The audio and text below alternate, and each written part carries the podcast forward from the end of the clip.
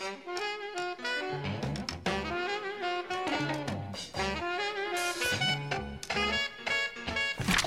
capa. Oi, pessoal, sejam bem-vindos. Começa agora mais um ContraCast, o podcast do Contra Capa. Olá, pessoal, eu sou o Etienne. Oi, gente, eu sou a Luísa. E eu sou a Joana. O nosso convidado de hoje é o diretor, produtor e roteirista Wagner de Assis, que, entre tantas produções, dirigiu e roteirizou O Nosso Lar, Kardec, e a gente está aqui para conversar um pouquinho com ele hoje sobre processos criativos. A gente vai ver a literatura ganhando vida nas telas. Wagner, tudo bem? Seja bem-vindo. Conta um pouquinho para a gente da tua trajetória no cinema.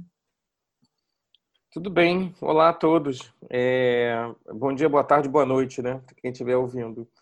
Eu sou jornalista por formação. Eu comecei a minha carreira como jornalista. Me formei na Faculdade da Cidade do Rio de Janeiro em 1992. E logo depois comecei a trabalhar na imprensa, comecei a trabalhar em pequenos em grandes veículos de imprensa, fazendo pequenas coisas, enfim. E, e acabou acabei conseguindo uma posição na TV Globo, no departamento de comunicação da TV Globo, que era, na época, um departamento que atuava muito como uma redação de jornalismo dentro da TV Globo. E eh, eles, eles produziam é, um, um boletim de divulgação semanal, que eram produzidos por jornalistas, fazendo matérias é, matérias de divulgação. Não vou dizer que eram matérias completamente chapa branca, mas eram matérias, enfim, de divulgação sobre tudo que a Globo produzia e enviava esse boletim de divulgação para o Brasil inteiro. Eram rodados mais de 15 mil boletins semanalmente. Então era um trabalho insano de, de, de reportagem, porque tinha que produzir quatro, cinco reportagens por dia sobre a novela, sobre o ator, sobre o Globo Repórter, enfim, toda a programação na TV Globo. Isso para mim foi uma tremenda faculdade, segunda faculdade, porque eu tive a oportunidade de, de cair dentro do melhor núcleo de produção audiovisual que existiu no Brasil durante muitos e muitos anos e, e, acompanhar então muito de perto o trabalho de todos os autores, todos os diretores, todos os atores, pós-produção e também lançamento, ou seja, era uma era um complexo de inteiro de produção do mundo audiovisual. É, foi incrível porque logo depois eu percebi que o jornalismo que eu tinha feito me ajudava muito a olhar e contar histórias, mas eu não queria contar histórias apenas do dia a dia, né? Histórias do cotidiano que o, as quais o jornalista, o jornalismo se, se alimenta. E aí eu pensei e falei, olha, é isso que eu quero fazer. Eu quero contar histórias ficcionais. É, tanto que eu tinha a possibilidade de até me, me desenvolver mais para o jornalismo da emissora, mas acabei indo mais para o lado da dramaturgia.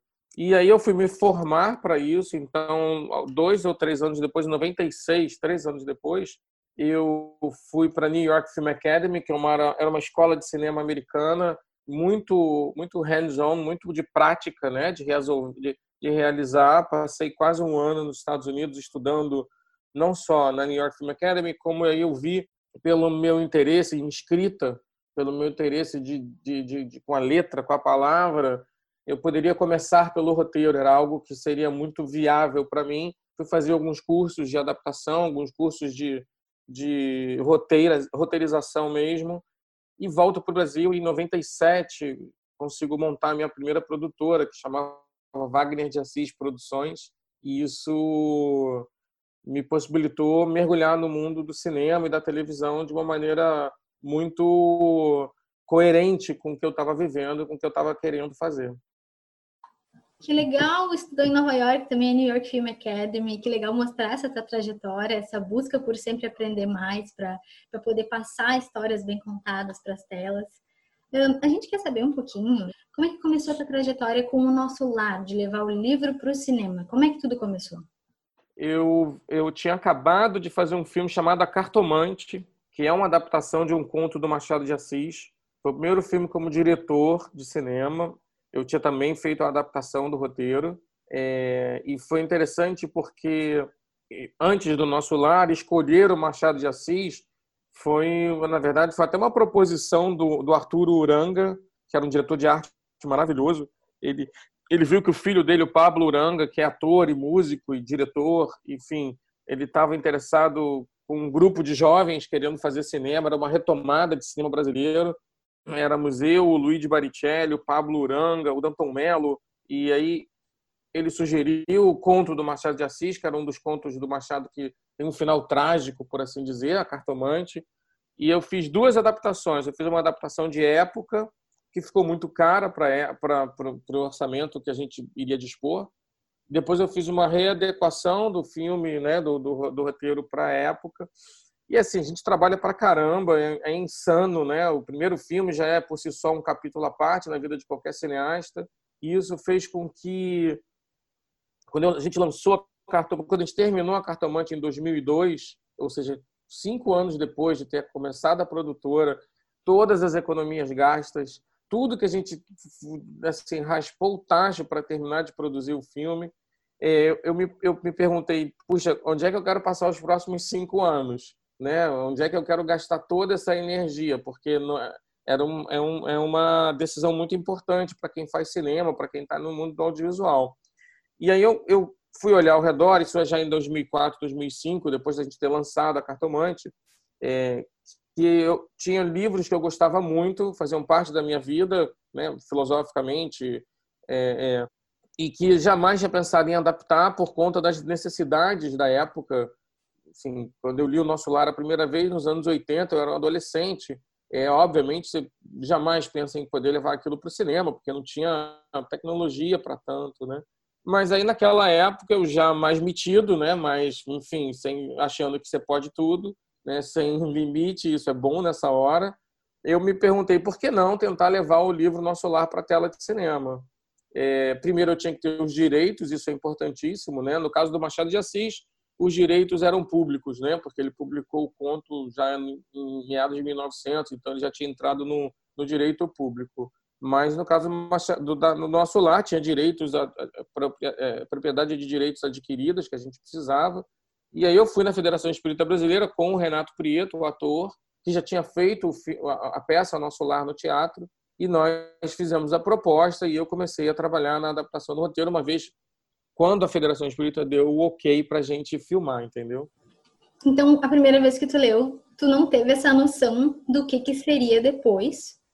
Foi surgindo, assim, depois quando tu conversou com o Renato para levar adiante era, era, era absolutamente impossível pensar em adaptar o, o livro Nosso Lar, uma cidade espiritual, né, um mundo espiritual, é, sem que ficasse o que a gente achava que fosse um padrão é, de cinema, o que eu particularmente achava que deveria ser um padrão para cinema. Eu me lembro que, por exemplo, a Globo fez uma novela, quando eu entrei na TV Globo em 93, a Ivani Ribeiro estava escrevendo uma novela chamada A Viagem, que é um sucesso do tema, e eu cheguei a acompanhar do meio para o final as filmagens, as gravações da viagem. E era engraçado porque as soluções visuais eram soluções para a época, né? Ou seja, tinha uma dramaturgia incrível, mas o, o céu virou um campo de golfe, e, que foi filmado numa cidade aqui perto do Rio de Janeiro. E era engraçado porque o, a gente chegava no campo de golfe para gravação e perguntava assim: o pessoal joga golfe no mundo espiritual, né? Enfim é, porque não tinha como criar uma cidade a partir disso, né? Então, obviamente, tudo se passava na imaginação do espectador e na coerência da história. No caso do livro, do nosso lar, era preciso que a gente construísse coisas que fossem visualmente críveis e que a gente passasse para a tela esse sentimento de outro mundo, né? De um mundo de uma de uma outra dimensão. É, eu fiquei quase um ano trabalhando na adaptação do roteiro antes, trabalhando no entendimento da adaptação do roteiro, antes de começar a escrever. Então, eu resolvi fazer entrevistas com leitores do livro. Como o filme inicialmente se dedicava aos leitores do livro, a gente pensou: olha, quem não conhece o livro vai achar isso tudo uma grande loucura. A gente vai ter que conquistar essas pessoas depois. Mas quem conhece o livro vai se referenciar. Então, eu pedi a um amigo meu aqui no Rio, ele foi organizando reuniões de 10 pessoas, de 20 pessoas. Eu entrevistei umas 150 pessoas, mais ou menos. E eram grupos de conversas nos quais o único pré-requisito era ter lido o livro. E eu, eu percebia que, claramente, para a gente adaptar naquele momento um livro tão visual, é, eu comecei a descobrir que o leitor, quando lê um livro e, e diz assim: nossa, esse livro é tão visual, ele não lê as entrelinhas do, do visual. Vou te dar um exemplo muito claro, assim. É, eu chegava para as pessoas que tinham lido o livro e falava assim: Ah, você já leu o livro Nosso Lar, né? Ah, já li o livro, já estudei o livro, sei o livro de cor e salteado. Aí eu falei: Então faz um favor para mim. Se coloca sentado em frente à muralha de Nosso Lar. Ah, claro, a muralha de Nosso Lar é descrita assim, assado, ensopado na, no capítulo isso, isso, isso. Eu falei: Vira de costas para a muralha de Nosso Lar. Imaginariamente, a pessoa virava de costas e falou assim: O que, que você está vendo? Ninguém sabia o que ela estava vendo. As pessoas tinham a informação visual de que elas estavam a tantos quilômetros acima da Terra, mas elas não sabiam descrever a relação é, é, de profundidade, a relação de descida. Ninguém sabia descrever. E por aí foram dezenas de outros, de outros detalhes que eram fundamentais para a gente criar cenários, que eram fundamentais para a gente criar base de outro mundo para, enfim, conseguir colocar adaptação. Outra coisa que, que era, era fundamental, escolher que história contar. Esse recorte talvez seja o momento mais importante para quem vai adaptar uma obra. Muito importante. Tem milhões de formas de fazer isso. É, há, há, roteiristas, diretores, enfim, contadores de histórias, que eles dizem que enquanto eles não estiverem contando a mesma história para 10 pessoas diferentes, esquecendo do livro depois de ler, eles não entenderam a essência do livro. Né? O David Mamet fala muito sobre isso. É, tem alguns autores que dizem, olha, o, o, o é, enfim, estão me fugindo alguns nomes. O Georges Etienne, que é um, é, um, é, um, é um filósofo das teorias dramáticas, ele diz, olha, existem algumas teorias dramáticas que você tem que descobrir onde é que você vai navegar, né? E daí por diante.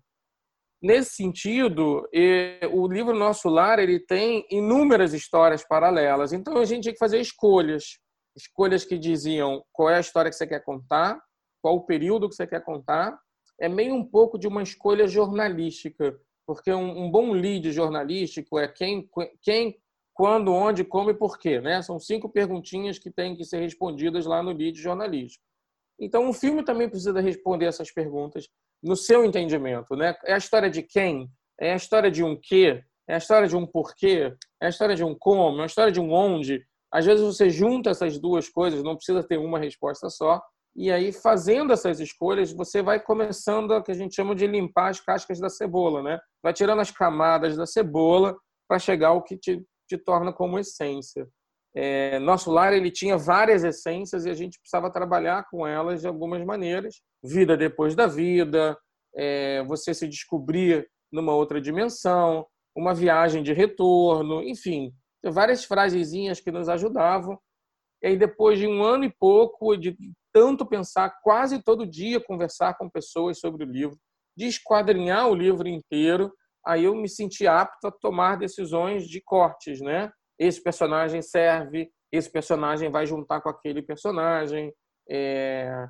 Isso é um caos criativo, claramente todo escritor vai passar por isso em algum momento, mas don't panic, assim, não entre em pânico. Em algum momento a linha tênue que te conduz é, vai vai ajudar. E no final, no final das contas, é isso que você vai ver na tela. Então aquele seu momento sozinho de crisálida, onde você se isola do mundo e vai, e vai fazer escolhas. É um momento em que é preciso dialogar com a história, ver o que eu digo que não existe certo e errado em audiovisual, existe o que funciona e o que não funciona. E mais, o que funciona para determinadas pessoas e o que não funciona para essas mesmas pessoas. Então não tem regras que sejam suficientes. As pessoas vão ao cinema para ver boas histórias bem contadas. Ponto. Já gastaram milhões de dólares para descobrir por que as pessoas vão ao cinema no fundo, no fundo, não é por causa do ator, não é por causa da atriz, não é por causa daquela cena. É porque aquilo ali faz parte de uma, um chamariz para ver uma, uma boa história que tem que ser bem contada. Tanto que, quando ela saiu do cinema, ela ficou deliciada em ter visto um grande ator, mas ela ficou deliciada em ter visto um grande ator contando uma boa história. E aí esse é o momento em que é, é hora de escrever. E assim eu consegui, aí depois de quase mais um ano de trabalho, um ano e meio de trabalho, apresentar uma versão de roteiro, que era a primeira versão de um roteiro de cinema para produtores e para pessoas com as quais aí sim eu tinha que colocar o chapéu de produtor, o chapéu de diretor e tentar realizar o filme. Então foram uns dois anos e meio, mais ou menos, entre a autorização de fazer, o início das pesquisas e apresentar um primeiro tratamento. Se não me engano, o filme filmou no 12 ou 13 tratamento de roteiro. O que é até pouco às vezes. Né? Que legal que teve todo esse trabalho de. É bem como tu falou, porque tu não tem como ter a noção de algumas coisas quando a gente lê, a gente tem só o que está descrito ali. Essa questão da reunião com os leitores foi muito legal. A questão de trabalhar uh, o visual, vocês tiveram efeitos especiais do Canadá também, né?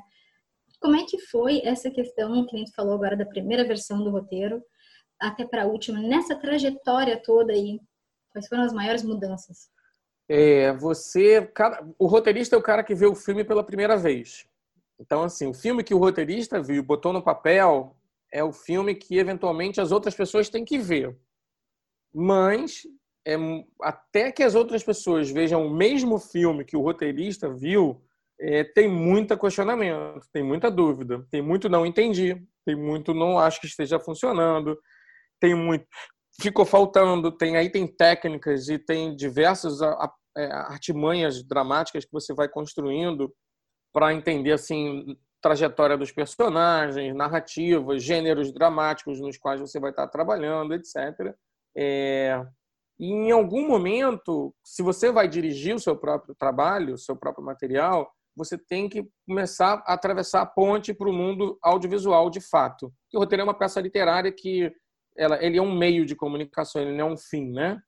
Publica um roteiro às vezes, mas a publicação do roteiro é só para quem gosta de ler roteiro.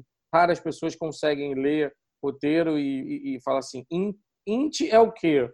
Interior, né? Este é o quê? Exterior. Tanto que a tendência é que a gente escreva cada vez menos termo técnico no roteiro. Muito pouquíssimo, muito pouco termo técnico. Eu sempre aconselho para quem é, vai escrever roteiro, assim, não escreve movimento de câmera, não escreve movimento, é, indicação de edição, porque o editor não vai ler aquilo, o diretor não vai ler aquilo.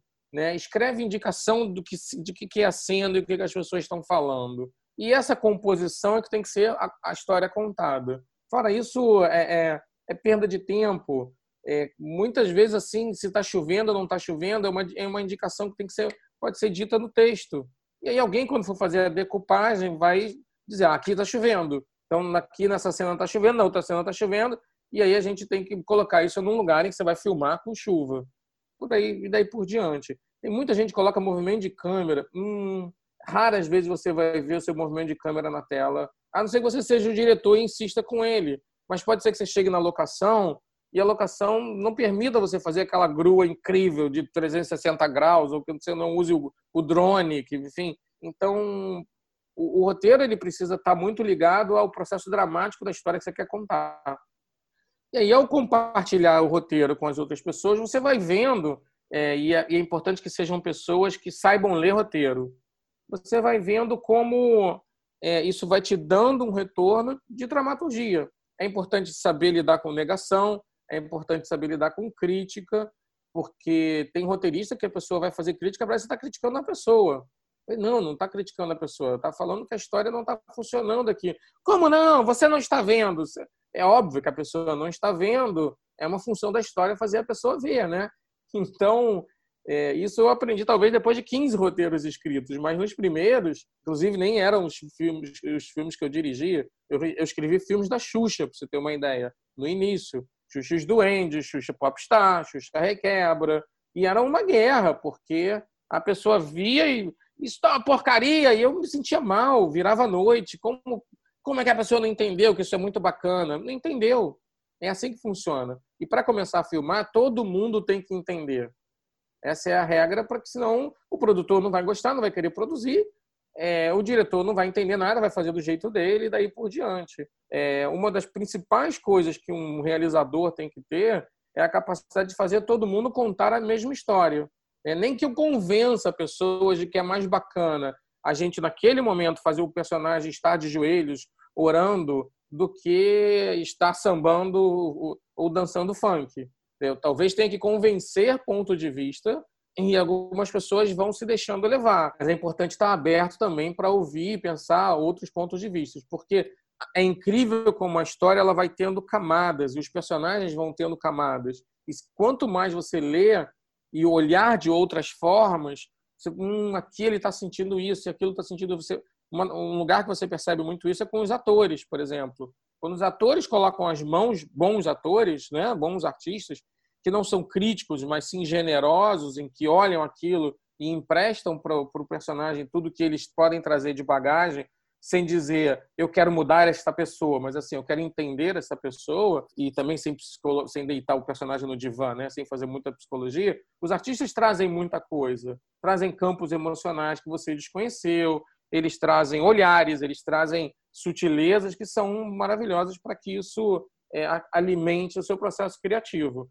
Então, entre o primeiro e o décimo segundo tratamento do nosso lar, que é o que a gente foi para a filmagem, a gente teve todo um processo de fazer as pessoas entenderem, compreenderem, contarem a mesma história. E assim, claramente foi uma dificuldade extra, porque você estava falando do mundo que é impalpável, né, que é intangível para milhares de pessoas. Então, o diretor de fotografia, o Uli Steiger, que era um diretor, é, ele é suíço, mas ele é radicado em Hollywood, né? Ele já tinha feito é, 10 mil antes de Cristo, ele já tinha feito Godzilla, ele já tinha feito um monte de filme de de, de ação, né? filmes com muito chroma key, e a gente acabou convidando porque ele tinha muita experiência com, com efeito visual. O Willi lia aquilo ele não entendia nada. Assim, como assim? Uma cidade paira? Falei assim, Uri, é ficção científica. Qual é a proporção da cidade? Entendeu? Então a gente, em alguns momentos, estava lidando com o filme com o padrão de gênero de ficção científica, que era uma forma da equipe entender. Por exemplo, a diretora de arte perguntava: o chão é sujo? O chão da cidade é sujo? É, não, o chão da cidade não é sujo, né? Porque não, não capta poeira. Mas como é que eu dou textura para o chão da cidade? Ah, tem que encontrar uma textura.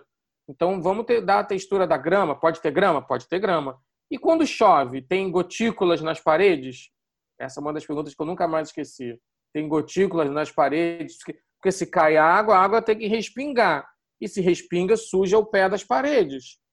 Falei, não, a, a chuva que cai não é água, não é água H2O, é alguma outra água. Então a gente foi estabelecendo esses padrões dentro da história que eram visuais, mas ajudariam a gente a contar, é, a montar os cenários, a contar a história. Figurinos, que são figurinos esvoaçantes, fluídicos. Não tem como fazer figurino fluídico, a não ser que você faça efeito visual para cada figurino, ele vai a 200 milhões de dólares. Então, você vai condicionando isso para aquilo que está lá no roteiro. E, além das dificuldades, dessas questões técnicas que tu mencionou também, quais tu achas que são as perdas e os ganhos de uma adaptação para o cinema? Bom, é... eu acho que não tem perda, porque se você esperar o livro inteiro filmado, você, é, a perda seria em relação a um livro inteiro, o máximo possível do livro dentro da tela. É, é impossível. é, isso não, não dialoga com a natureza dos meios de comunicação nos quais você vai é, é, trabalhar. A literatura ela se vale de seu meio de comunicação. Ela, ela, ela, ela tem profundidades que jamais vão ser colocadas dentro do, do, do cinema. Já tentou-se, tenta-se, existem muitos filmes que são é, viagens internas na mente do personagem, tentando fazer isso se transformar numa visualização. Tem muito filme que faz isso e, e funciona às vezes, mas é um exercício que às vezes te parece e contra um pouco da natureza do cinema, que é contar histórias audiovisuais. Então, se você acha que o filme inteiro tem que estar na tela, o livro inteiro tem que estar na tela, vai existir muita perda. porque você não vai conseguir filmar todas as cenas. Já teve casos de pessoas que tentaram filmar capítulo por capítulo. Tem um exemplo muito clássico que é o do livro Profecia Celestina. Foi um best-seller de, de, filosofia de autoajuda, né? É, os novos tempos, etc. E aí muita gente tentou comprar os direitos do livro e um produtor de Hollywood comprou os direitos, mas negociou tão difícil com o autor que a negociação foi o autor exigiu que ele escrevesse o roteiro, o que é um risco também quando os, os próprios autores escrevem as adaptações. Ele escreveu capítulo por capítulo como se fossem cena, sequência após sequência. É, vocês viram o filme? Eu não vi, ninguém viu, porque o filme ficou horrível, não funcionou. Ninguém gostou do filme. O filme é uma bomba completa, porque obviamente você precisa se apropriar de outras leis de, de narrativa. As leis narrativas do cinema elas são completamente diferentes das leis narrativas da, da literatura e daí por diante. É, mas ao mesmo tempo tem o caso do Mário Puzo, que foi o autor do roteiro do Poderoso Chefão.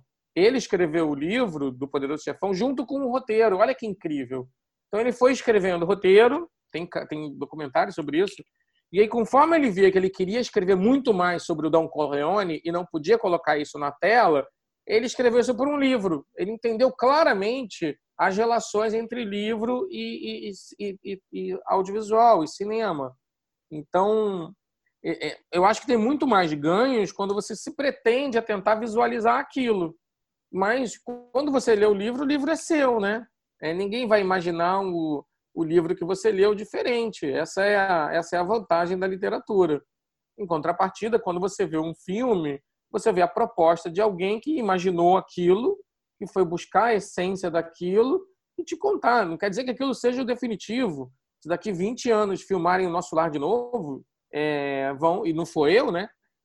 não vai ser eu, mas enfim, é, vão imaginar diferente, vão, vão trabalhar diferente. E, e tudo certo, é assim que funciona, né? E, Wagner, é claro, é impossível falar contigo sem puxar essa questão do nosso lar, porque foi muito marcante. Inclusive, o nosso lar está fazendo 10 anos esse ano, em 2020, né? Então, passou bem rápido. E foi aquele sucesso de bilheteria vindo de um best-seller, vindo de um livro muito vendido do Chico Xavier. Então, é, é muito impactante, foi uma experiência é, muito grandiosa. Mas nos chamou a atenção também, quando a gente estava fazendo a pesquisa aqui para o podcast, que você estreia como diretor e produtor é, lá atrás com a Cartomante, que foi a, a, a, é, o que você citou aqui para nós anteriormente. E aí a Cartomante é apenas um dos contos mais reconhecidos do maior autor brasileiro, que é o Machado de Assis, ou seja, é um desafio gigantesco para um jovem, para um profissional ainda iniciando em algumas coisas, por mais que já tivesse experiência como roteirista. Então, eu queria ouvir um pouquinho para ti como é que foi aquela experiência e também, assim, o que, que você hoje, é, 15 ou 20 anos depois, diria para aquele jovem roteirista que se viu diante desse desafio de adaptar um texto tão consagrado de um autor tão consagrado? Vou começar pelo fim. Eu diria não corra tanto. não acelere tanto a história. Eu acho que talvez isso é uma coisa que quando eu vejo como primeiro trabalho, e aí talvez como diretor, mas é, e como roteirista, é, eu diria não precisa acontecer tanta coisa num filme para contar a história, né? Acontece muita coisa na, na adaptação da Cartomante. Tinha muita, muitas camadas assim da traição da Rita, do Camilo, é, e, e, a gente, quando a gente entendeu que o filme seria um filme adaptado para a época atual, a gente tinha que tirar diversas coisas que no passado faziam sentido, né? É, e que nem se você fosse fazer Capitu hoje era só fazer um exame de DNA, né? No Bentinho, tá tudo certo, né? Não tinha livro, não tinha, não tinha nem, não tem nem roteiro. Então, nesse sentido, eu diria não corra tanto, porque eu acho que a gente acaba querendo colocar o melhor da história dentro dela e, e ter desapego nessa hora é fundamental. É, o desapego de, de, de, cortar talvez seja dos grandes, porque você está ajudando a história. O famoso menos é mais é verdade. É, às vezes o menos é muito menos e não funciona. Então a, a medida do menos tem que estar tá perfeita ali. A gente queria fazer um filme meio de ação, a gente queria é, fazer um filme é, que mexesse um pouco com o, o, imaginário da paixão, etc. E foram escolhas, enfim. Mas eu não me arrependo em nada. Eu acho que a gente entregou um filme que cumpriu seu papel no cinema, na televisão, no VHS e nos propiciou partir para um segundo filme. E é assim que funciona mesmo, né? É, o conceito de sucesso ele é um dos conceitos mais subjetivos que existem para a gente um primeiro filme, fazer o primeiro filme, tê-lo nas telas, é um sucesso, né? E isso é assim mesmo que funciona. Então, é, é difícil eu dizer isso para um roteirista iniciante, para um, para um diretor iniciante, porque eu sei que ele vai passar por esses processos. E vou te dizer, a gente passa pelos mesmos processos em qualquer outro filme. Hoje, seis filmes depois, você ainda se vê em alguns momentos com uma necessidade ímpar de precisar cortar, uma necessidade ímpar de dizer assim, olha, é só isso.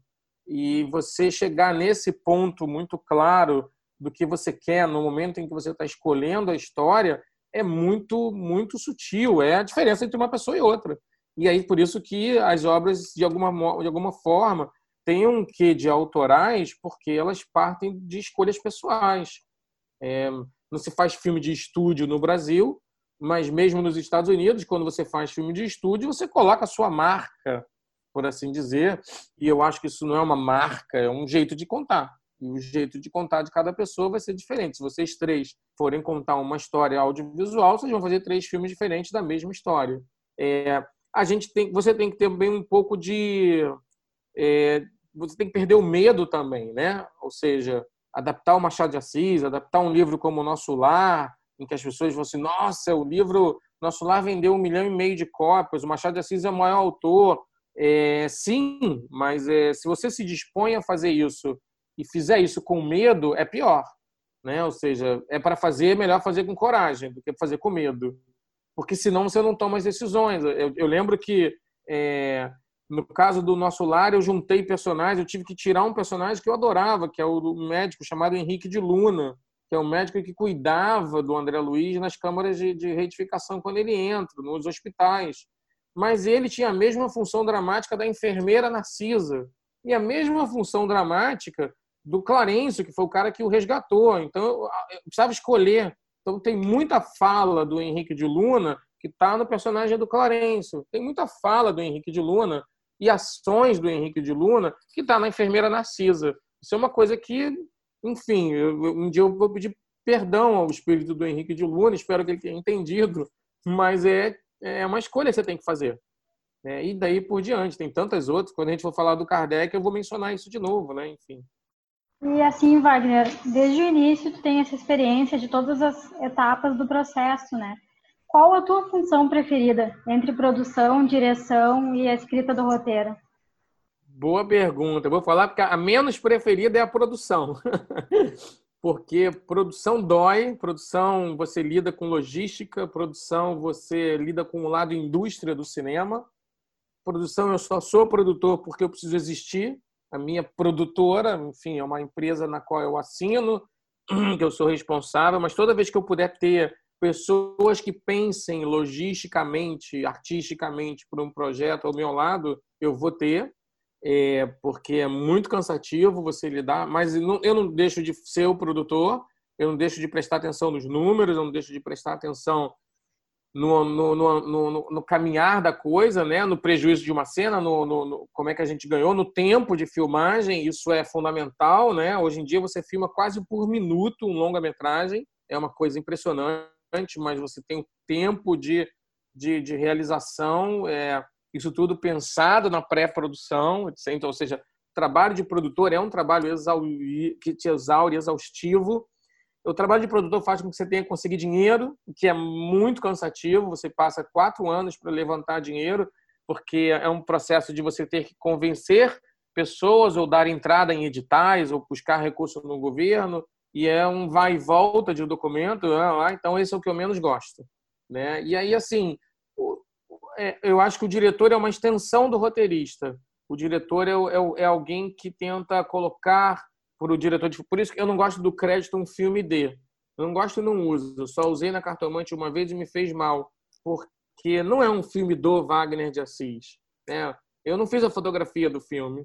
Eu não sou o ator que está lá na frente da tela. Eu não fiz a direção de arte. Eu não fui o produtor. Eu tinha eu tenho responsabilidades e assumo elas e tem quem for fazer tem que assumir né tomar as pedradas aos críticas ou enfim é, as contingências do fato mas é, o, é, é, o diretor de fotografia tem que fazer o mesmo filme comigo. Então, o, o diretor que escreveu, ele vai curtir, contar para o diretor de fotografia como é que a gente pode ver aquilo juntos. Ele vai curtir dizer para o ator como é que ele viu aquilo sentido juntos. E aí o ator foi para um caminho completamente diferente. Você diz, olha, eu acho que eu vejo ele mais assim. menos assado, mais ensopado. Então é um processo de construção em conjunto e é muito legal, porque isso é o momento em que o time entra em campo. Esse é o momento do circo, é o momento em que a câmera liga, o mundo inteiro ao redor para. E é muito maluco isso porque é mágico. Continua sendo mágico é, depois de 23 anos e eu tenho certeza que vai continuar sendo mágico. Você está no centro da cidade, do Rio de Janeiro, com ônibus passando atrás, com a Avenida Rio Branco. É, você está num lugar que tem uma locação que tem uma parede de época e você está filmando ali um cara vestido do século XIX e as pessoas acreditam que ali você está no século XIX, entendeu? Como se criasse uma redoma, aquela redoma do Dark, né? Você cria uma redoma e ali você está no século XIX. E isso é fantástico. Por isso todo mundo quer fazer cinema, porque na hora que liga a câmera, é, eu já fiz isso algumas vezes. É, obviamente, você como diretor você tem que estar olhando o vídeo assistant, né? Mas quando eu vou a filmagens de amigos, é, e, eu, e, durante anos eu vi isso na TV Globo, na hora que dá o ação, na hora que diz gravando, você olha ao redor, tá todo mundo aficionado, tá todo mundo ficcionado, tá todo mundo preso naquele momento ali. E isso é sensacional. Talvez isso é, é mais legal às vezes do que ver o filme na tela, às vezes. Ver o filme na tela é mágico também, porque é uma comunicação com o público. É onde você tudo que você estava pensando é, chegou lá e, e você vê. Então, no set de cinema, quando eu não estou dirigindo, eu olho para o lado e vejo as reações das pessoas. Eu vejo as reações dos outros atores. É, a gente chora, a gente se emociona. Às vezes você se emociona com um take de 10 segundos. Né? Eu lembro quando a Chica Xavier foi dizer vai com Deus, doutor André, numa das cenas do, André, do, do, do nosso lar, tinha, sei lá, 150 pessoas chorando ao redor, com a emoção que aquela pessoa emprestou para todo mundo, emprestou para o personagem. Né? E, por fim, eu diria que o, o roteirista é onde é a, é a bagunça do, de, de, eu comigo mesmo, né? É o, é o bacana da, das minhas autodiscussões. O roteirista, ele, o que ele menos faz, claramente, é digitar.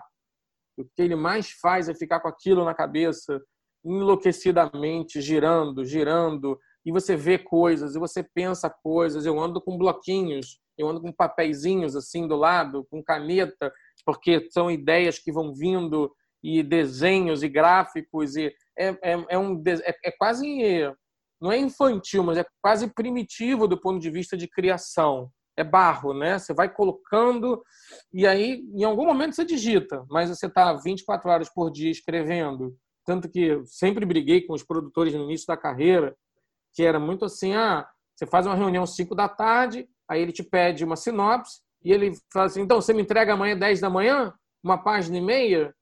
Aí você fala assim, como assim? É, uma página e meia, tranquila, só digitar. E não é só digitar, né? Nunca foi só digitar.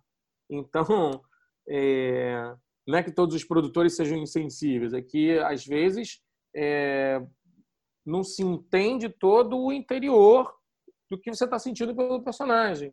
É, é importante sentir pelo personagem, sentir com o personagem. O que esta mulher está sentindo nesse momento? Né? Ela está sendo, sei lá, ela vai ser devorada pelos leões num circo romano. O que ela está sentindo? Talvez você nunca chegue lá, mas eu, eu, tenho, que, eu tenho que me fazer essas perguntas. Essas, e, e essas milhões de perguntas que você se faz como roteirista, impressionantemente, elas vão te acompanhar ao longo do processo do filme elas vão te acompanhar como produtor. É, precisa ser devorada pelos leões? Vai, é, é uma pergunta que, como produtor, você vai saber.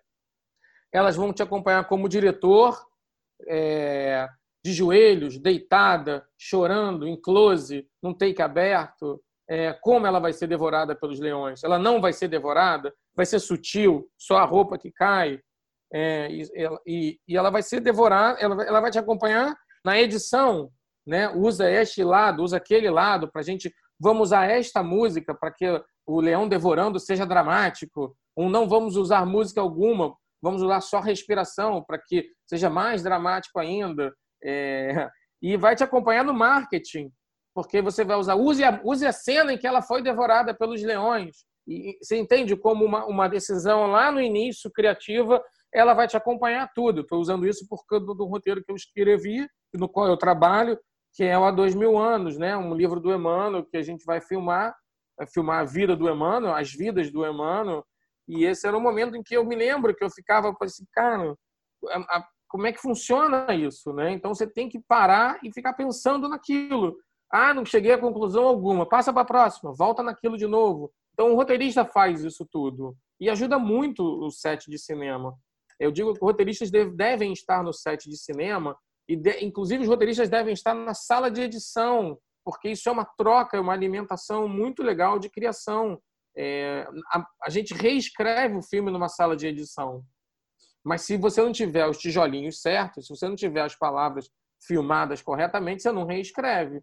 Então é na, é na, sala de edição que eu penso assim: hum, aqui eu errei como roteirista, hum, aqui eu errei como diretor, hum, aqui eu errei como produtor a sala de edição é cruel. Né? Então, eu não sou editor, mas eu acompanho, ao, ao acompanhar o processo todo de edição, nossa, é o noves fora, sabe? E aqui eu errei. E aqui podia ter sido melhor. E o roteirista, e o editor, sempre maravilhoso, ele diz assim: calma, que a gente vai consertar. Calma, que vai dar um jeito. Calma, que pelo menos vai funcionar, entendeu? Então, assim, você trabalhar essas três coisas dentro da sua cabeça e, eventualmente, o marketing, né, o lançamento, depois, é um processo integral. Eu digo que vale a pena, mas tem um custo enorme é, mental e que, se a sua mente não entrega isso de volta para você, é melhor não fazer. E aí eu diria, trabalha num lugar, trabalha em outro lugar e que você pode acrescentar em muito nesses lugares. Eu adoro diretores de fotografia que falam, pô, Wagner, faz ele vindo dali, daquela luz ali, olha que mais legal como é ele vir daquela luz é mesmo, vamos fazer isso aqui, entendeu? Então, ou diretora de, de figurinista, é, tive exemplos agora incríveis, eu já tive vários exemplos. A Rosângela Nascimento, uma das figurinistas do Kardec, ela ficava atrás de mim, assim, no ombro esquerdo, ela chegava no meu ombro e falava assim: tá segurando a xícara errado. Hã? Tá segurando a xícara errado. Século XIX não se segurava a xícara assim. Para tudo, vamos segurar essa xícara direito. Então, essas ajudas são fundamentais no roteirista, que eu, eu vi o cara segurar a xícara, vi como roteirista, mas eu não vi ele segurar a xícara certo. E aí é uma questão de época, entendeu? É, e, e, enfim, a gente vai ficar até amanhã falando, porque são inúmeros exemplos. Detalhe do detalhe, né? Deus está Isso. nos detalhes, né, dizia Bukowski, né? Então, é. eu, eu diria que Deus está nos detalhes da coisa toda. Ele está nos detalhes, ele está na coisa toda. O nosso raciocínio vai ser sempre é, é, holístico e vai ser sempre é, quântico, né? O pequenininho vai responder pelo grande e vice-versa. Você olha uma coisa num filme pequenininho que você não gosta, você sai do filme. Você odeia o filme por aquilo e aí você empresta todo o teu ódio por alguma coisa que às vezes era insignificante. Então, tem que olhar os quatro cantos da tela, o meio da tela e todo tudo que está ali é responsabilidade de alguém, eventualmente do diretor, que é o que se combinou, é, que a responsabilidade é do diretor, mas se vem do, do roteirista, se vem do produtor, também participam do sucesso ou do fracasso né, da história, né? Ou do bem contar ou mal contar uma história. E tu havia falado um pouco sobre essa magia que o cinema provoca. Qual a importância das adaptações, considerando o alcance do filme em relação ao livro? Por exemplo, o nosso lar ele teve 4 milhões de espectadores só no cinema, né? Além de DVD, televisão. É, somando tudo, são 40 milhões, um cálculo que a gente fez uns 5 anos atrás, né? É, é, muito grande, né? É bastante. É quase. É, é, como um capítulo de novela, por exemplo. Mas o capítulo de novela você passou, né? As novelas que eu escrevi eram incríveis, porque o capítulo de sexta-feira passada já passou. Você está no capítulo de hoje e daí por diante. É, o filme fica, né? E aí, ao ficar, ele, é, ele, ele ganha uma outra aura, por assim dizer. Acredito que as coisas sejam importantes a partir do momento em que você queira adaptar. Tem, é, existe um termo na indústria que é audiência previamente construída. Cinema é arte e indústria, né? Então tem hora que você tem que atravessar a ponte, vir para o mundo indústria, atravessar a ponte, vir para o mundo da arte mas eventualmente a água do cinema vai correr embaixo dessas duas pontes. É, muita gente gosta de, de audiências previamente construídas, ou seja, livros de sucesso, músicas de sucesso, histórias de sucesso para adaptar. Outras pessoas acham que às vezes é bom pegar um livro desconhecido e transformar, quando a história é incrível. É, talvez os conceitos mais difíceis que existam é o que é uma boa história. Essa resposta é dificílima. O que é uma boa história? Porque bem contada você vai descobrir depois que ela for feita no cinema. Mas se ela não era uma boa história, se ela não foi abordada de uma maneira que não era que, é, que poderia torná-la boa, aí, enfim, você vê a série Dark agora que está fazendo um sucesso no Netflix, os caras resolveram fazer uma série baseada numa teoria física de, de, de viagem no tempo. Então, eles fizeram uma, uma, uma série inteira baseada em duas teorias, basicamente, que ninguém entende, só os físicos, e a série inteira está trabalhada naquilo, e funciona porque é um sucesso e as pessoas gostam de ver. Eu gostei de ver, tenho críticas, né? enfim, é normal, mas está lá, tem um sucesso na tela. Né? Então, acho que ambas as coisas são importantes. É importante navegar pelo mundo original, se você quiser, é importante. Mas é, se você quiser adaptar, enfim, permita-se. Tudo é, tudo é é permissível nesse sentido.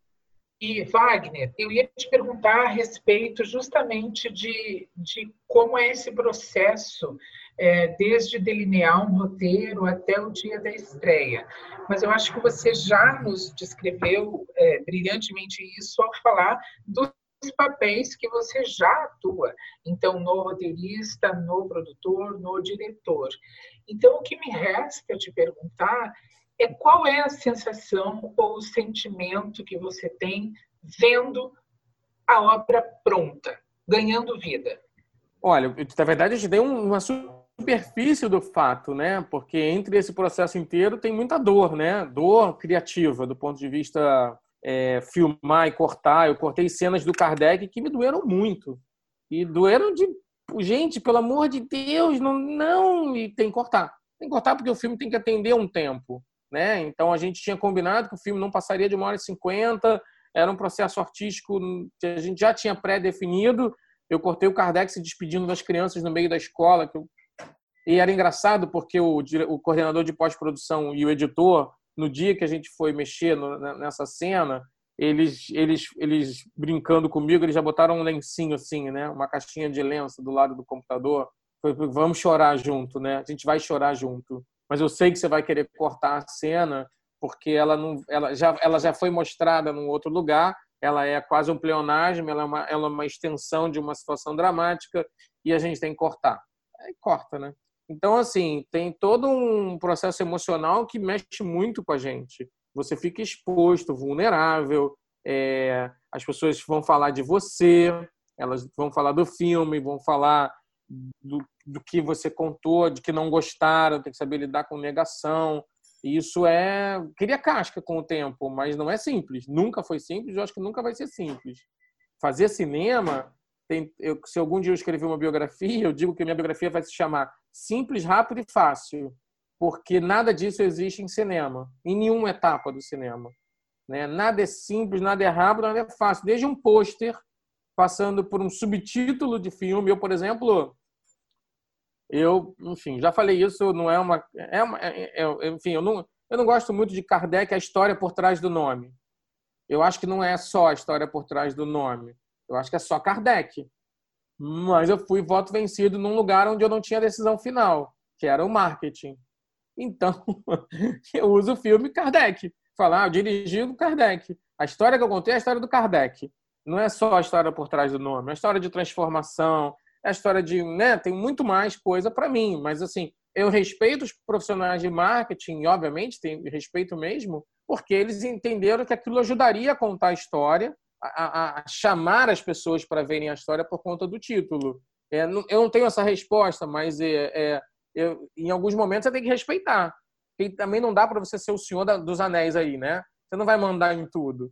E isso é, um, é até um risco é bom que você pare de mandar, é bom que você não faça o trailer, é bom, eu já fiz trailer de filme meu e é enlouquecedor, né? É, é bom que você não que sugira um pôster, artistas incríveis sugiram um pôster, porque você vai dar pitaco no pôster, você vai imaginar, para mim o pôster do nosso lar mais bacana, eu adoro os dois, mas ele na frente da muralha para mim era o pôster do nosso lar e que acabou sendo um pôster teaser do filme, né? E, e, e, obviamente o outro pôster ajudou muito porque eles assim, o pessoal do marketing da Fox tinha toda a razão. É, era legal mostrar a cidade. Assim, o, nome da, o nome do filme é o nome da cidade, então mostra a cidade, a relação dela com a Terra, e eles colocaram os personagens em, em, em, mais transparentes assim contra o céu, né? Então, todo esse processo tem lá na frente o que eu digo que terminou, aí você termina de andar na sua ponte da arte, você tem que atravessar para a ponte da indústria. E isso é um processo muito grandioso, muito importante e depende do que você quer com o filme. Muitas vezes é importante a gente se perguntar o que a gente quer com o filme, né? E, e acho que isso vai guiar. Ah, eu quero fazer um filme de 80 milhões de espectadores, etc. Você não está no lugar, não está no lugar certo, não é a história correta, né? Ah, eu quero fazer um filme que fale de amor. Bem, bacana. Independente de quem veja, independente de quem veja. Eu, o Amor Assombrado, que é um filme, o último filme que a gente lançou, é um filme que fala sobre loucura. Eu queria falar sobre loucura sob o ponto de vista da mediunidade descontrolada. Então eu fiz o filme. Pouquíssima gente viu nos cinemas, pouquíssima. Mas agora ele está começando a ser visto no Now, na Apple TV, nos streams. Agora, dia 15 de julho, ele entra na Netflix. Eu sei que ele vai ser mais visto ainda. É a menina Índigo, eu queria falar de nova geração. Então, a mesma coisa. É uma história original, baseada em várias histórias que eu fui pesquisando. Eu fiz um documentário para pesquisar sobre o tema de crianças índigo, crianças superdotadas, nova geração. Esse documentário me ajudou a montar o filme. Então, é muito o que você quer, e isso vai delinear todo o teu caminho até a tela. E aí, cara, quando chega na tela de cinema, tem dois, tem dois motivos, assim, tem duas coisas muito importantes. Uma é você não aguenta mais ver o filme, você está enfastiado, é uma tortura, porque você viu o filme 985 vezes e você tem oito sessões de, de pré-estreias para atender.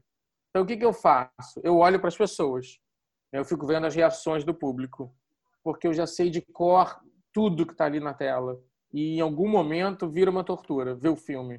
É, eu vou te dizer que eu revi o Nosso Lar agora, quando ele estreou na Amazon, agora semana passada. Ele entrou na Amazon, 10 anos depois, na Amazon Prime, o Brasil para América Latina, e imediatamente veio uma enxurrada de gente falando sobre o filme para mim, né?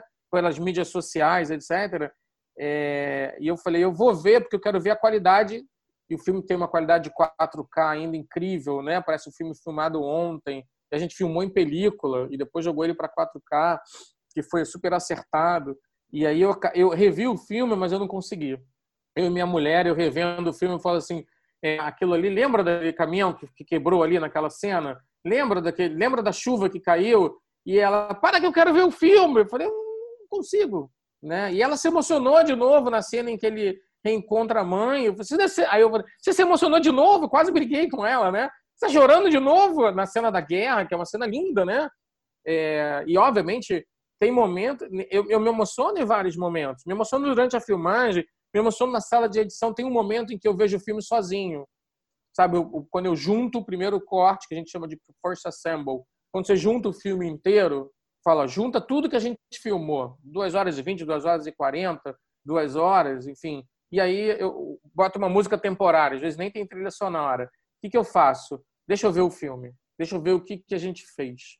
Esse momento é maravilhoso. Eu amo, porque sou eu e eu e o produto, entendeu? Então, eu, eu, aí eu. E agora? E, e agora? Vamos onde? Não dá para exibir duas horas e trinta de Kardec, né? Ai, que pena. Eu adoraria. Lindo. Não me arrependi de nada. Tá tudo certinho. As cenas estão todas montadinhas. Mas agora é hora de, de cortar, né? Então, essa tem uma relação bacana de criatividade com a própria história em si, e que ela, ela é muito bacana, ela me alimenta muito, me deixa muito feliz. Eu só tenho, eu tenho relatado milhares de momentos de alegria nesse processo inteiro. Talvez seja porque eu não entendo como fazer diferente, viu, Tiene? Senão eu teria, é, não gosto, fico muito triste, vou ficar triste se alguém disser para mim assim, pô, fiz um filme contigo, achei horrível o processo de filmagem. Vejo meu nome na tela, não tenho o menor orgulho. Para mim, eu vou ter fracassado no processo de realização né? É, gosto muito como gosto muito como quando é, dizem para mim assim, é, Wagner, já consegui quatro trabalhos só por causa do nosso lar. Como assim? As pessoas veem meu nome no crédito e me contratam. Nossa, isso me dá uma alegria, cara. Isso é muito legal. Né? Porque você vê que o cara tem orgulho do que ele fez, ele mostra, né? Assim, olha o que eu já fiz, ó, ó, olha onde eu já trabalhei. E isso convence as pessoas a contratarem, né? É muito legal. Gosto de pode ver os atores dando entrevistas dizendo assim, pô, aquele personagem me acrescentou tanto para minha carreira. Foi tão legal ter feito aquele personagem. Não, é, não sou unanimidade, né? Obviamente não é para ser, toda unanimidade é burra, mas eu acho que todo esse processo me leva a estar sempre trabalhando nesse aspecto. Eu, eu gosto muito, viu, Eu gosto muito. É muito emocionante. Tem um custo altíssimo emocional, pessoal, familiar. Se você não tiver uma família que te entenda, mulher e filhos, hoje em dia eles brincam comigo o tempo todo, mas ainda está trabalhando, para de escrever, papai sai do computador. E agora trabalhando em home office, então, né, tem uma regra aqui, eh, colou, ele colou aqui atrás, papai não pode usar computador de quando a gente for dormir, é porque é um, é um preço altíssimo. Eu sei o custo disso, pessoal. É, tento falar para as pessoas que tem um custo alto, mas acho que cada pessoa vai descobrir o custo em sua própria estrada, entendeu? Eu queria comentar que, assim, tu comentou um, da questão dos atores, dos personagens. A gente quer falar de Kardec também, mas, assim, como é que é a escolha do elenco? Como é que tu apresenta o ator ao personagem? Essa criação, esse processo deve ser incrível também. É um processo incrível, mas não tenho, eu não tenho teoria para isso, viu? É, porque hum. é, é, eu digo que é então, eu digo que é mais difícil do que escalar a seleção brasileira. Eu nunca fui técnico da seleção brasileira. Porque a seleção brasileira você troca o atleta, né? Você troca o jogador e eventualmente você troca o técnico. Mas quando você escala um ator, você nunca mais vai trocar. Eu vejo 10 anos depois do nosso lá, tá lá o mesmo ator, não posso filmar de novo. E graças a Deus eu gosto de todos. Mas enfim, é, eu já errei. Você, e quando você erra, nossa. Então é importante ter é quando está atento para o momento. É importante estar atento para o olhar. É importante, tipo, eu digo para os atores assim, não achem que o teste que você vai fazer comigo vai ser fundamental. O teste é um componente. A, a, a escolha ela passa por algum outro lugar que é imponderável. Pode ser o olhar, pode ser a foto que eu, tire, que eu vi você, pode ser o seu jeito de falar, e porque em alguma forma você vai tentando locupletar aquilo que está na tua imaginação. E muitas vezes os personagens não têm rosto quando você está escrevendo. É, é, incrível isso. Isso é freudiano inclusive né? Muitas vezes os personagens não têm rosto e você vai preencher aquilo você vai dar um rosto para aquilo né? Então e pelo amor de Deus, o dia que eu escolher alguém para trabalhar num filme que tenha temática espírita, porque a pessoa é espírita, me prende, porque eu não entendi nada, né? É, me derruba assim, eu vou fazer mal à doutrina espírita, eu vou fazer mal ao cinema. As pessoas vêm trabalhar porque deu liga, sintonizou. E sintonia é algo que você não consegue muito mensurar. Então, é, tem cada ator, cada elenco escalado é um caso diferente. A Sofia, a Letícia Braga, que fez a Sofia da Menina Índigo, ela foi a 35 atriz. A, a, a, a, fez um post ontem porque me mandaram uma foto do dia do teste em que ela ela estava numa antessala, eu tinha espalhado uns lápis, tinha feito um coraçãozinho pequenininho na parede e tinha colocado papéis e tal. Ela pegou um, um lápis de cera enorme, escreveu o nome dela na parede, grandão. Ela não sabia de nada, mas ela viu um coração escrito lá, ela entendeu que podia escrever na parede, escreveu o nome dela. Aí eu falei assim: tudo bem, Letícia, muito prazer. E aí, tá nervosa para fazer o teste? Você, eu não. Falei, não, não tá nervosa, quem vai fazer o filme é você, você que tem que estar tá nervoso. Eu não vou dizer que ela foi escolhida por causa disso, porque a gente fez leitura, a gente fez teste, mas nossa, uma atriz que chega para você assim com nove anos de idade para fazer um personagem que é que é desinibido, que pinta a casa inteira, que quer juntar os pais, hum, é bacana ela ter aquele nível de, de, de input artístico, né?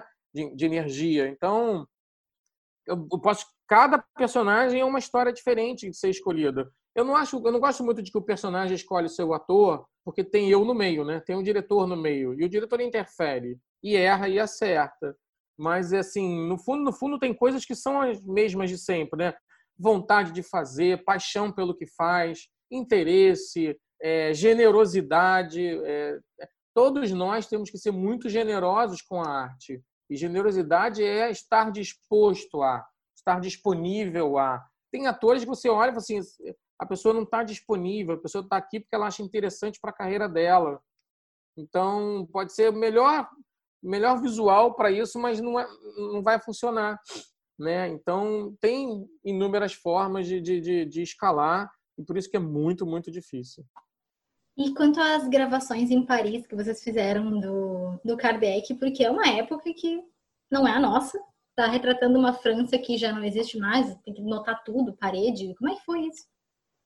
Ah, foi, foi, uma, foi um filme em si, né? foi um, um, filme de bastidores dentro do filme, porque Legal. foi uma jornada maravilhosa, enlouquecida. De, a gente fechou uma ponte em frente a Notre Dame, no centro de Paris, e com carros buzinando para um lado e para o outro. A gente, os cidadãos parisienses de saco cheio das filmagens, que enquanto quando a gente estava filmando lá, existiam outras 10 filmagens em andamento. Não tinha mais autorização para filmagem. Então, Joana, já imaginou? Assim, é, tinha fila na, no, nos acervos de figurino para conseguir os figurinos de época, figurinos Luiz XV, figurinos. Então, eu postei uma vez uma foto de um acervo de figurino que acho que é um dos maiores do mundo. Assim, tem uma, umas araras só de séculos de séculos, né? A arara de século XIX você não vê o final de tanta roupa que tem. Então, Paris, tá, Paris é, é, é pujante nesse sentido, né?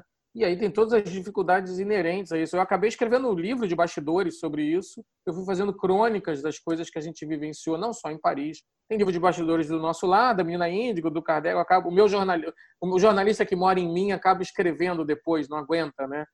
Mas eu, eu conto muito de como foram os dias de, em Paris do ponto de vista de de intensos e a gente meio que flutuou ao longo de 10 horas por dia na cidade, filmando, filmando, filmando, filmando e aproveitando prédios e dizendo vamos esconder esse pitoco de estacionamento, vamos esconder essa placa e, e enfim, os atores andando com roupa de época e no meio das ruas e, e a senhorinha atravessando com a baguete no braço, e, enfim, e o pôr do sol incrível em Notre Dame, é, foi foi sensacional. A gente vai ficar aqui duas horas falando só. Eu recomendo aí o livro de bastidores do Kardec, onde, onde, onde tem pelo menos umas, umas 10 ou 15 crônicas, se não me engano, sobre as filmagens que são, que são também bem bacanas, né? Ai, que incrível. Até vi que tu postou esses tempos todo um making off da cena antes, com os carros passando e depois trabalhado. Isso foi, foi muito legal de ver. Como é que, para quem não assistiu ainda o filme, ele tá no Netflix, né? Ele é só no Netflix. Ele é completamente exclusivo. Ele, ele é completamente exclusivo do Netflix. Ele está em 180 países, por isso que ele é exclusivo do Netflix. Então, assim, eu acho que oficialmente, eu não sei de filme brasileiro que tenha sido visto em tantos países ao mesmo tempo. Agora tem, né? Porque o Netflix propicia isso. Então, alguns filmes, produções brasileiras que são original, eles vão para muitos países. Então, não é uma competição isso, isso é só um orgulho de ver que as pessoas veem um filme produzido no Brasil com qualidade internacional, um filme sobre a França, século XIX, é, para mim um padrão assim a nada a desejar qualquer grande filme do gênero. E, e, eu recebo feedbacks assim de lugares em que eu nem sei que língua as pessoas estão falando. Eu tenho que traduzir no Google para entender o que as pessoas estão dizendo e é muito bacana, né? Isso é, é incrível, isso, esse poder do cinema de chegar para tantas pessoas e com mensagens legais Uh, onde são os outros lugares que a gente pode achar o nosso lar, a Menina Índigo, tuas produções? O, a Menina Índigo tá, a menina está em todas as plataformas, todas as plataformas de streaming, né? O Now, o Apple TV, o Google Play, Vivo Play, é, Look.com, YouTube, filmes do YouTube. As pessoas falam agora o YouTube tem uma área de filmes oficiais, né? Você pode pagar, enfim, brigando aí contra a pirataria. A gente por semana a gente pede para o YouTube retirar um monte de cópias. É, e, aí, e é assim mesmo, assim, as pessoas não respeitam a natureza anárquica da internet, às vezes propicia isso. Mas, por exemplo, tem lugares em que a gente pede para não tirar, a gente não pede para tirar. Tem lugares em árabe, por exemplo, nosso lar tem, é, tem versões em árabe com mais de 20 mil views, por exemplo. E eu não tenho a distribuição oficialmente em árabe, eu deixo eu finjo que não vejo. Enfim, que ninguém nos ouça, mas eu finjo que eu não vejo. Mas, assim, a Menina Índigo está em todas as plataformas, Netflix também, passa no Canal Brasil de vez em quando. O Amor Assombrado, que a gente estreou em novembro agora de 19, ele está em todas as plataformas, Now, Vivo Play, Google Play, Apple TV, e estreia agora no dia 15 de julho no Netflix. A gente está negociando no mercado internacional e negociando TV aberta. Está difícil porque por conta da pandemia, mas a gente está negociando. É, o, o, nosso lar ele está na Amazon Prime agora, Brasil, América Latina. e ele tem distribuição em 38, 39 outros países. Ele tem distribuição local na França, na Alemanha, na Finlândia, toda a Europa, América, todos eles têm um lugar onde você pode encontrar alguém que tem os direitos do nosso lar. Grandes países, Canadá, México. É... Eu nem sei os nomes de todas as distribuidoras que compraram os direitos do filme para esses países, mas eles estão lá e, e, e muita gente vê. Nos Estados Unidos está num portal chamado Gaia.com, que é um portal monstruoso de filmes é, com temáticas espiritualistas e transcendentais. Eu assim, não passo um mês sem receber um ou dois feedbacks é, de alguém na América que viu o filme e ficou impactado, é, quer saber quem é Chico Xavier e daí por diante. Ai, que legal, Wagner. Está sendo muito legal essa nossa conversa aqui. A gente quer saber de ti algum conselho para quem quer começar na escrita de roteiros, para quem quer se dedicar a essa arte? O que, que tu tem para nos dizer? É, eu acho que, assim, para escrever roteiro, você tem que fazer coisas específicas, que é estudar dramaturgia, importante. É, ler roteiros prontos é importante, para ser bem objetivo, né? Para entender como é que é a linguagem dos roteiros. Existem vários roteiros publicados online. É, ver filmes e, e, obviamente, eu tive um professor na New York Film Academy mais de 20 anos atrás, 20, né, quase 20, 30 anos atrás, que ele dizia assim: você tem que ver filme ruim. Pô, tem que ver filme ruim. Claro, porque você tem que saber o nome daquelas, daquele produtor. Se aquele produtor fez aquela porcaria, ele vai fazer teu filme se o teu filme for melhor que o dele. então, assim, e você tem que ver o filme ruim para dizer assim: o que você faria para consertar esse filme? Como você mexeria nesse filme? Onde você acha que o filme errou? Isso é um olhar e tanto, é um treinamento e tanto. Eu acho que roteirista tem que ser também formado em generalidades, assim como jornalista, né? Ele tem que ler de tudo, tem que saber pesquisar tudo, ele tem que fuxicar é, qualquer assunto, que ele tem que ser um curioso da vida. O jornalista é um curioso da vida, porque é, senão você não, não descasca a cebola, né? Você não descasca as camadas para descobrir essências e de coisas bacanas, de histórias boas para contar. E, ao mesmo tempo, ele tem que escrever. Porque escrever roteiro é, uma, é meio que uma autoescola. Tem que praticar. Teu texto vai melhorando, tua forma de descrever vai melhorando. É, você tem que ter é, a generosidade de saber ouvir não. Você tem que ter é, leitores que sejam leitores de fato e digam para você tá uma porcaria. Pessoas nas quais você pode acreditar que vão dizer está uma porcaria. É difícil isso, mas enfim, se tiver é bacana. Se não tiver, vai ouvir isso de quem é profissional da área. Não mande roteiro para muita gente ao mesmo tempo. Não faça isso. Não entre em grupos de, de produtores e assim, oi gente, olha aqui minha história incrível. Isso é mito, entendeu? Isso não funciona assim. Registre o seu, seu material o tempo todo. É, eu não posso receber material não solicitado, por exemplo. Você não pode me mandar um roteiro, eu não posso receber. É uma questão jurídica da minha empresa porque a gente tem um monte de projetos sendo escrito ao mesmo tempo. Pode ser que alguma coisa que você tenha escrito esteja sendo escrito aqui. E isso protege o seu material e protege o meu material. Eu já cometi o erro de apresentar material em lugares e ver, hum, nossa, será que a pessoa leu o meu material? Porque está lá na tela, entendeu? E você não tem prova de como fazer isso, né? E aí, para se colocar na indústria, de alguma forma você tem que começar. Então, às vezes, é mais fácil começar com quem está começando do que começar com quem é o Steven Spielberg, concorda?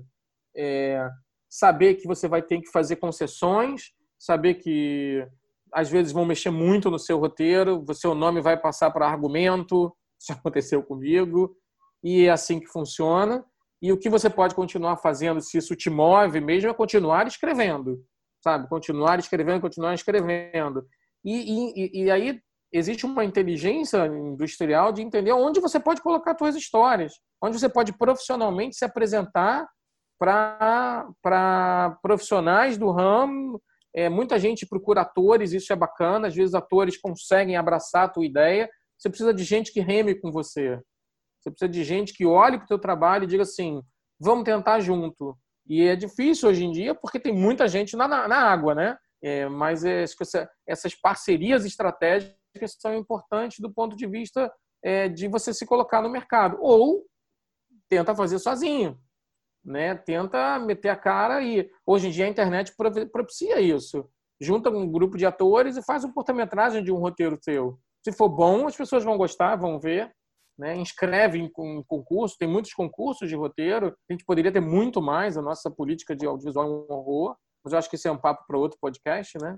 E, e, eu acho que tem que estar ativo no mercado, tem que ler sobre o mercado, tem que entender como funcionam as relações roteirista-diretor, roteirista-produtor e vivenciar isso de alguma maneira.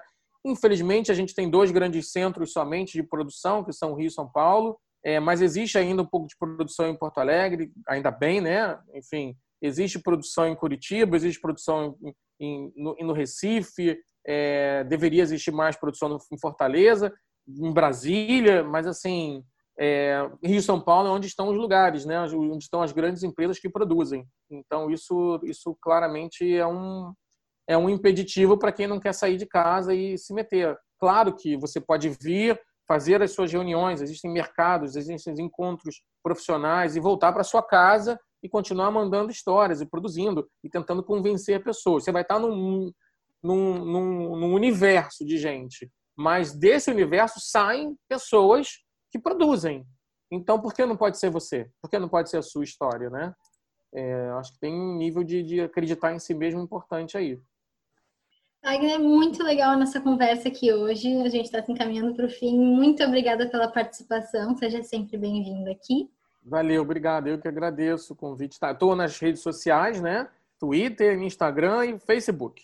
Twitter é Wagner de Assis 10, Instagram é Wagner, de Assis, Wagner Assis 1111 e o Facebook é a página Wagner de Assis. A gente comunica muita coisa por ali, a gente comunica as novidades dos projetos por ali. É, não mande materiais não solicitados. Se você for ator, você pode mandar para contato arroba cineticafilmes.com.br o seu reel, né? É, e que a gente, obviamente, cadastra. Quando tem teste, a gente informa. E em relação a histórias, a gente acaba. Eu estou sempre de olho. Eu e meus sócios estamos sempre de olho. Mas a gente não pode dizer mande nesse momento, porque a produtora não comporta isso e nem está aberta para isso. Mas quem sabe? Né? Quem sabe? Eu, eu desejo que vocês continuem escrevendo, contando suas histórias. É assim que o mundo, o mundo cresce, as coisas alimentam. É assim que a arte vai continuar salvando a gente, alimentando a gente. Em tempos como os que a gente está vivendo agora, de pandemia, a arte nos alimenta muito o espírito, né? Enfim, isso é bacana. Parabéns por vocês estarem mergulhados nisso aí. Boa sorte profissional para vocês. Esse foi o ContraCast, o podcast do Contracapa. Muito obrigada a todos que nos acompanharam até aqui e até a próxima temporada.